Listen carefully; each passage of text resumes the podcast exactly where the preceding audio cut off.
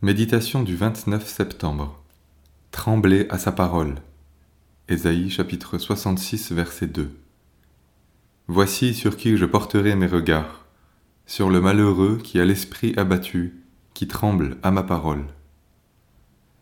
Cette promesse est réconfortante pour celui qui souffre. Dieu est auprès de lui. On aime rappeler cette réalité car la culpabilité nous atteint particulièrement à l'heure de l'épreuve. Il nous arrive alors de penser que le malheur nous a frappés, car nous avons péché, et que Dieu n'est donc pas avec nous. Le regard de l'autre ajoute à ce sentiment. On regarde facilement une personne malade comme étant plus coupable que les autres. Or, c'est parfois l'inverse. Il nous est difficile de voir l'amour de Dieu tout en étant contrit. Pourtant, il est là, toujours présent, et il règne sur son trône. Ce regard de foi nous est d'autant plus difficile nous aimerions tant être forts et hors d'atteinte.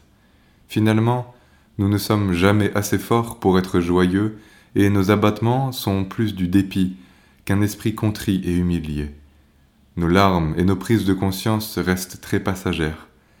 Dès que le vent tourne favorablement, nous reprenons notre mode de vie superficiel.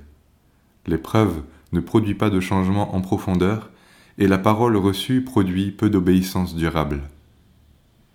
Oui, le Seigneur est auprès de celui qui souffre et qui a l'esprit abattu, mais aussi qui tremble à sa parole.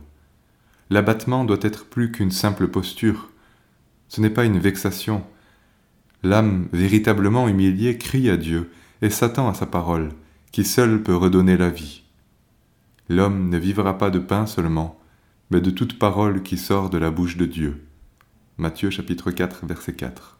Comment envisager de désobéir lorsque Dieu parle? Beaucoup de choses nous font trembler, mais peu la parole. Nous ne craignons guère de désobéir à ce que Dieu nous a pourtant dit. Au lieu de susciter la foi, les épreuves éveillent la crainte ou la révolte. En réalité, il vaudrait mieux craindre d'être sourd à la voix de Dieu quand il parle. La crainte de Dieu, c'est la haine du mal. Proverbe 8, verset 13. Le respect obéissant. Mais nous aimons tant flirter avec le mal. C'est ainsi que des foyers autrefois engagés se sont détruits. Par exemple, sous prétexte de se détendre, on prend l'habitude de passer les soirées devant les matchs de foot une bière à la main. Rien n'est interdit en soi, mais on n'est pas prêt à renoncer à ces petits plaisirs, même si l'état spirituel du foyer se dégrade. La vie intérieure n'est plus entretenue, car se livrer au plaisir nuit à l'âme. Délivré de tout, mais aimant le plaisir plus que Dieu, l'homme retombe lamentablement. Que le Seigneur nous fasse la grâce de trembler encore à sa parole, afin que son esprit nous soutienne dans nos tristesses.